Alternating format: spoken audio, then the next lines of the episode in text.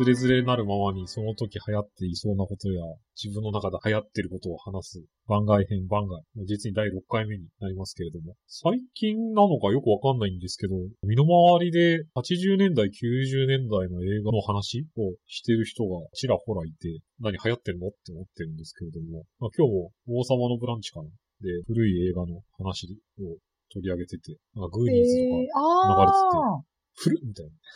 で、あと、なんか私、バックトゥーザフューチャーのことはバックトゥーザフューチャーって、なんか丸ごと呼んでたんですけど、なんか最近の BTTF かな ?BTFF かな？なんかそう略すらしくて。で、その略語をなんかこう、この3、4日でなんか立て続けに4、4、5回見たので、なんだろう、スピルバーグ先生、なんかどうしたんだみたいな。多分最近、金曜ロードショーで、あの、80年代のホラーとか SF とか、あの、すごい放送してるんだと思います。ああ、やっぱそうなんだ。これを収録した前日にちょうどスタンドバイミーがあったんですけど、ね、多分バックトゥーザフューチャーとか、グーニーズも金曜ロードショーであるんじゃないかな。ななんて言ったらいいんでしょう。なんかそれこそネットフリックス界の話じゃないんですけれども、これだけ最新コンテンツがなんか過多に供給されている状況において、80年代、90年代の映画を取り上げに行くとは一体何が起こっとるんやって思ってるんですけれども。まあ、最近いろいろなところでレトロブーム起きてるじゃないですか。はい。まあ、ちょっとその80年代までの我々からして、80年代のコンテンツをレトロって言われると複雑な気分になるんですけれども。はい。で、今、伊藤さんが、ネットフリックスで新しいコンテンツが出てるのにと言っていましたが、ネットフリックスのオリジナルコンテンツも結構80年代の青春ものを、なんというかオマージュしたものとかがあって、やっぱりブームみたいですね。ネットフリックスに最近新しく出てるコンテンツでロックキーっていうドラマがあるんですけど、はいはい、多分、スティーブン・キングの息子さんが原作小説書いてるか。ええー、そうなんだ。知りませんでした。えっと、原作はジョー・ヒルさん。あれ？違う？ロックキーですよね。そうそうそうスティーブン・キングの、えっと、息子ですね。あ、やっぱりそうですよね。名前全然違うんだ。で、まあその話もやっぱり、それこそ80年代、90年代のホラー青春ものみたいな、あの雰囲気のあるドラマなんですけど、そういうのが人気みたいですね。それは、あれなんですかね？なんかそれこそ、あの、レトロなんてっていう話ですけど、あの、私たちが昔を懐かしむため、まあちょっと私たちって言っちゃうと80年代に青春時代は来ていないので、もうちょっと上なんでしょうけど、あの、当時青春を謳歌しておられた方々向けにやってるのか、それこそジェンジーがレトロ面白いよね的な感じなのか、なんかどっちに対してやってるんですかね？まあなんか、よく言われてるのは、なんかジェネレーション Z の間で、まあそういうレトロものが人気になってるっていう話で、はい。で、私は、伊藤さんとか私と同年代ぐらいの、はい、あの、30代ぐらいの人たちが、こういう、なんていうんですかね、社会の中枢部に少しずつ入っていくに従って、うん、まあ、自分たちのその子供の頃のですね、はい、慣れ親しんだコンテンツを出してるのをジェンジーが見て、レトロかっこよくねってなってんのかなと思って、はいはいはい、それはそれでなんというかこう、悲しいものがあるって 思って、で、まあ、あの、ジェネレーション Z の間でこういうレトロの人気が上がってるっていうのは本当みたいですね。まあ、それを提供しているのが伊藤さんとか私みたいな、まあそういう80年代のコンテンツを見て育った人たちなのかどうかはちょっと謎ですけれども。じゃあ一応メインターゲットは全 G ってことなんですね。そうですね。へなんかその辺の80年代、90年代の映画でなんかこれ好きとかあります？うーん。なんか、結局、そのジェネレーション Z が80年代のものを面白いって言ってるのと同じなんじゃないかと思うんですけど、はい、あの、私が子供の頃に見てたのって、70年代の映画で、まあ、例えばスターウォーズとか、まあ、79年とかでしたっけ？スターウォーズは確かに80年代に入れないのか。とか、あの、まあ、それこそね、サイバーパンクの金字塔と言われているブレードランナーとか。はいはいはい。だから自分が生まれるよりも少し前に、あの、ブームになったようなものを結局自分が親の影響とかで見たりするんで、なんかそういうのを、あの、なんかこう懐かしく思うことが多くて、もしかしてジェネレーション Z も同じことが起きてるのかなとかですね。この辺は結構ね、自分にとってもなんか、どういうメカニズムなのか、謎が深い流行だなと思ってるんですよ。ああ。でもなんか親世代、あ、だからまあ、今昔よりも古いコンテンツを再生することが容易になり、今の親世代の子供世代であるところのジェン G の人たちがその親世代の映画を見るから80年代になるっていうパターンなのか。かもしれないですね。なんか正直もう全然そこら辺は複雑すぎてわかんないですね。ほらだってさ、日本のシティポップが流行ってるのも YouTube のアルゴリズムの気まぐれだったみたいな話とかもあるじゃないですか。確かに。だからなんかそういうのが関係してるのかもしれないし、もっと伊藤さんが今言ったような、なんか家庭の中で、あの、どういうコンテンツが消費されてるのかっていうのが、なんか、親世代が懐かしんで見るようなものを一緒に子供が見るからなのかもしれないし。私、すごい金曜ロードショーとか、その頃って、ロードショーいっぱいあった気がするんですけど。ねまさに、バックトゥザフューチャーなんて何回見たかわかんないから大好きなんですけど、なんか面白いなと思って。最近、この作家すごいと思い始めた人がいて、はい、スティーブン・キングなんですよ。スティーブン・キングって、もうあらゆる作品が映画化されてるじゃないですか。はい。まあ、その昨日放送されてたスタンドバイミーとかもそうだし、はい、あと、シャイニングとかそうそうそう、シャイニングとか、ホラー系から青春ものまで、あらゆる作品を書いてる人なんですよね。言われてみればそうかもしれないですね。そうなんですよ。でね、なんか自分が記憶に残ってる映画って、大体スティーブン・キング原作なんですよ。マジっすか？そんなことあります？そうなんですよ。ほんと不思議なんですけど。シャイニングとスタンドバイミーと私が好きなのはシークレット・ウィンドウっていう結構マイナーな作品で、ジョニー・デップで映画化されてるっていう、まさかの作品があるんですけど。シークレット・ウィンド？ウそう。いつ頃の作品ですか？いつだっけなシークレット・ウィンドウは。まあ、ジョニー・デップがこの作品に出てたのは。2000年ぐらいですかね。そうですね。あの、パイレーツの前だとは思うんですけど、はいはいはい、なんかね、スティーブン・キングってめちゃくちゃストーリーが面白いんですよね。あれ、イットもそうでしたっけ？あ、イットもそうですね。そうか、なんかスタンドバイミーとイットが同じ原作の人だよって言われたらなんかちょっとパニックになりますね。え、でもさ、そう思うじゃないですか。やっぱスティーブン・キングってやっぱりホラー小説家はい。っていうイメージがすごい強いんで、はい。で、あの、まあ、その中で、なんか非常に珍しく青春ものなのが、スタンドバイミーって言われてるんですけど、はい、のそのスタンドバイミーを見てて、はい、いや、これかなりエキセントリックじゃないかと思ったんですよ。あれもエキセントリックだと思いますよ。だってあの、まず、主人公の少年4人が死体を見つけに行く話なんですよ。はい、私はそれを見てですね、私が昔ランガイの番外編の一番最初で話した岡崎京子のラーズエッジっていう漫画は、あれはあの、河原に死体を探しに行くっていう話だったけど、スタンドバイミーのオマージュだったんだなということに気づいてですね。ああ。そうなんですよ。で、そもそもさ、その4人組が学校生活とか社会の中であぶれてしまってる4人組が、死体を探しに行くっていう、そのは、その設定もかなり特、特殊だし。そうですね。でね、あの、これネタバレ、ちょいネタバレになるんですけど。はい。どれのだ？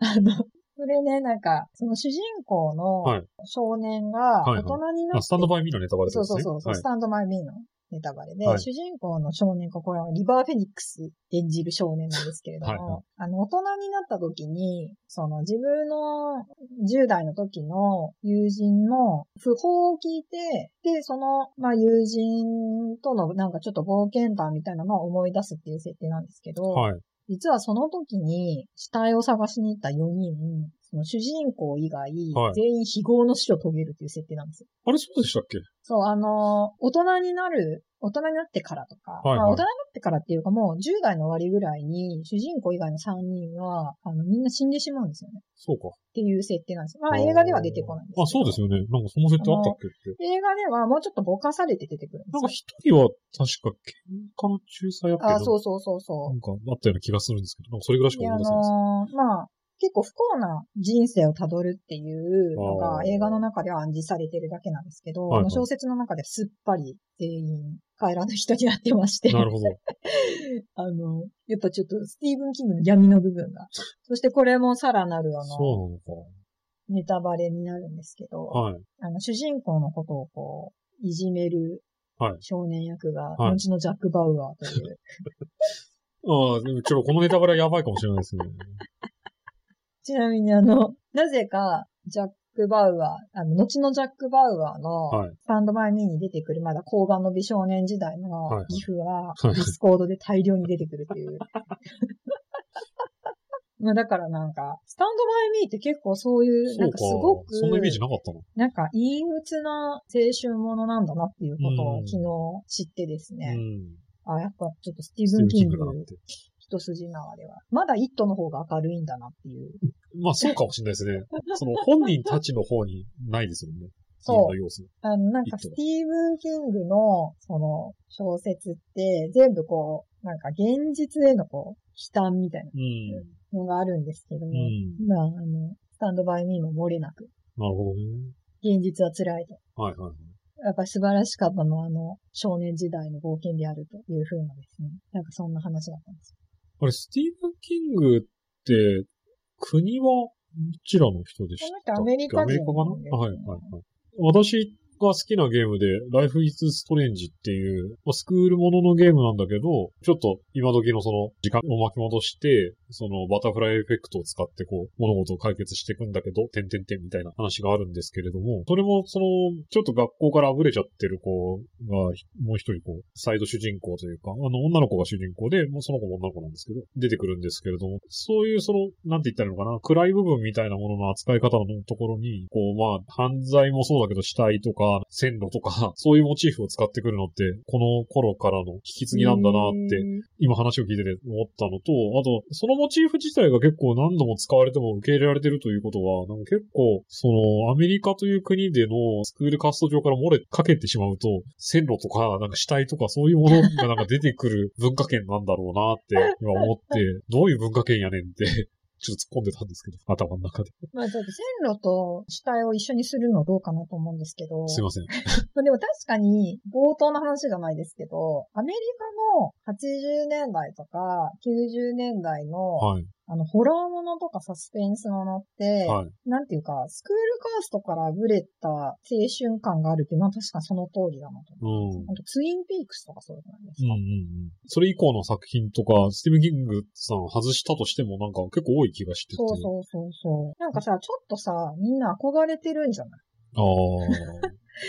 なんかそういう学生時代のさ、ちょっとネクラっぽいさ。はいはいはいはい。やっぱアメリカ人だからといってみんながにやかなわけじゃないもちろんね。ご自問なわけじゃないという、そういうことなんだとは思うんですけれども。いやなんかそれってお国柄出るんだなと思って、アメリカがそういうその、なんて言ったらいいんだろうな、現実にあるホラーに行くのに対して、なんか日本だと 美少女だったりとか、なんか怪獣だったりとか、そういうなんか非現実なんだけど、もっとなんか飛び越えた非現実っていうか、そっちに行くなっていう印象があって。確かに。なんか日本はさ、またちょっと別のタイプのディストピアですよね。うん。うんだけどなんか共通するじゃないですか。なんか日本のその怪獣っぽいものだったりとか、そのバーチャル側にこうヒーロー性を求めたりとかって、なんかずっと、まあそれがその冒頭の話じゃないですけど、親世代の影響を受けたからなのか、民族に刻まれてる何かなのか知らないですけど、結構お国柄が出るんだなと思って、なんで、その各国のスクールカーストから溢れた人たち、一体何を目指すんだろう問題を掘ると、なんかすごい国ごとに特徴が出て面白いのかもしれないと、今ふと思って。だから日本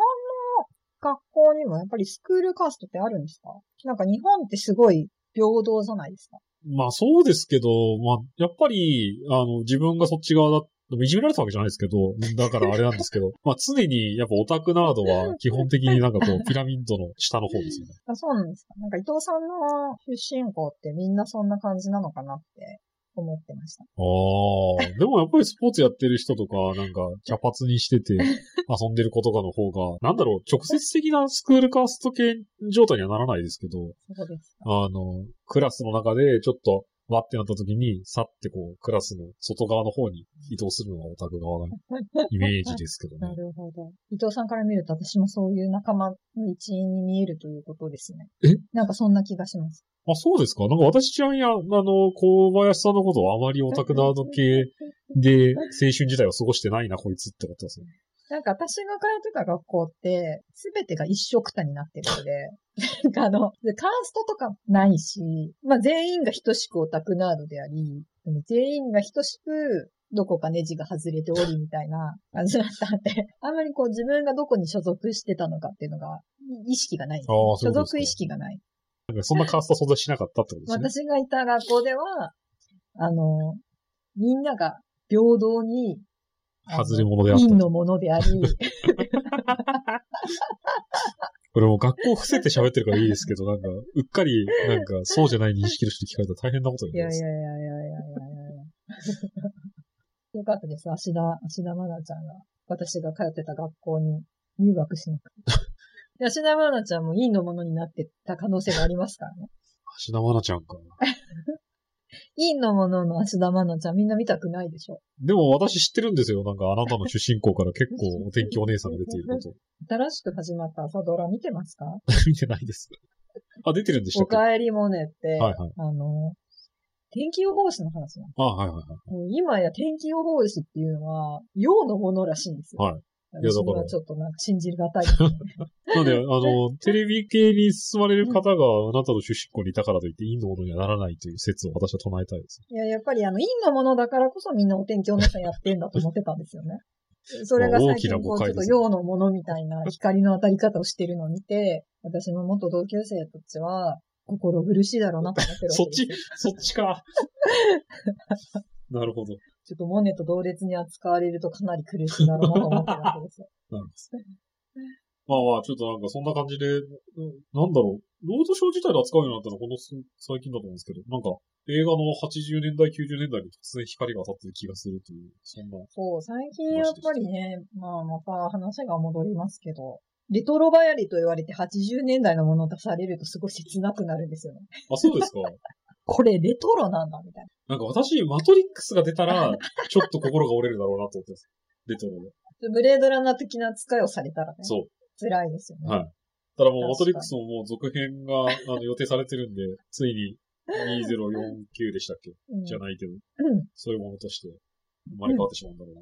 まあでも最近そういうちょっとレトロ SF みたいなものが脚光を浴びているのと同時に、新しいタイプの SF もすごい出てますよね。3体とか。三体とか。あと、うちの母親が、あの、2035っていう、まあ、アメリカの SF 小説が今出ていて、ーなんかとても人気になってるらしいので、あの読んであらすじを聞かせてほしいという、あの、2035ですか？そそれであれですか？なんか19、何でしたっけ？と、う。でもさす89のさすがにオマージュ的なやつ。そういう感じ、全く知らないんですよ、内容。うんでもあの、そういう、こう、なんていうんですか？あ、それはね、なんかね、米中戦争がテーマなんだって。で、なんか、まあ、三体みたいな中国をテーマにした SF もあり、あの、はいまた、ちょっと新時代的な SF 感が出てきてるのかなと思うと、楽しみですよね。そうですね。非常にこう、興味があるというか、はい。読んでみたいと思います。ポストパンデミックとして、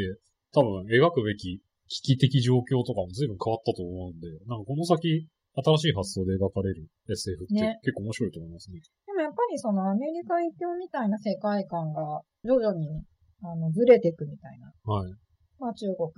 はじめ、ちょっと多極化していく世界観になるんでしょうね。そうですね。うん。でもやっぱり中国の、なんかこう、科学進化というか、技術進化というか、はい。SF というか、はいコロナっていうか、うん、まあ、ちょっとそれ今危険なところに足を踏み入れたと思いますね。まあ面白いですよね。あの、なんかそういう新しい世界観がまた生まれてくるっていうのは、すごい面白いことだなと思って、楽しみにしてるんです、そうですね。話されるストーリーとかどんどん変わっていくでしょうね。